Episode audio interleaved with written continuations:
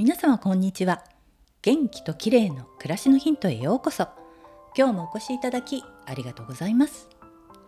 東京に帰ってきて暑くて11月だというのにクーラーをつけています。軽井沢では寒くて床暖房を入れていたんですけどね。季節は今何でしたっけ？夏じゃないですよね。そんな中気分を変えようとなんと3年ぶりにまつげのエクステに行ってきました。今日はこの3年ですっかり様変わりしていた最近のまつげエクステ事情についてです。コロナ禍というのもあってエクステに行けなくなり一方で地まつげを育てるというのがちょっとブームになったりしていたので潔くエクステをやめていました。でもまつげ美容液を塗るのも継続できなくて一向に地まつげはふさふさにならず。ということで仕方なくマスカラを塗っていたんですが久しぶりにマスカラを塗っても満足のいく仕上がりにならず洗顔で落とすのも面倒。そしてマスカラをすっきり落とそうとするとまぶたをどうしてもこすりがちで目の周りに負担がかかるのでこれもどうなのかなと思っていました。バサバサのまつげは年齢的にもう似合わないので前に通っていたお店に行き久しぶりなのでできるだけナチュラルにしてくださいとお願いしたところ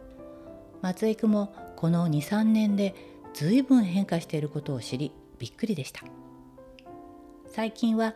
できるだけ地まつげ風に仕上げるのがトレンドなんだそうでいかにもつけてますというおまたそうなバサバサなまつげはもう流行っていないんだそうです。地まつげ風に仕上げるにはまずは素材。軽くて柔らかいフラットラッシュが人気でしたが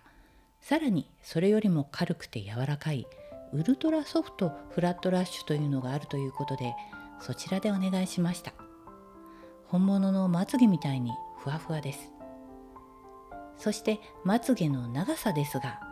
今はあまり長くするより地まつげより12ミリだけ長いくらいがベストなんだそうで9ミリがおすすめとのこと。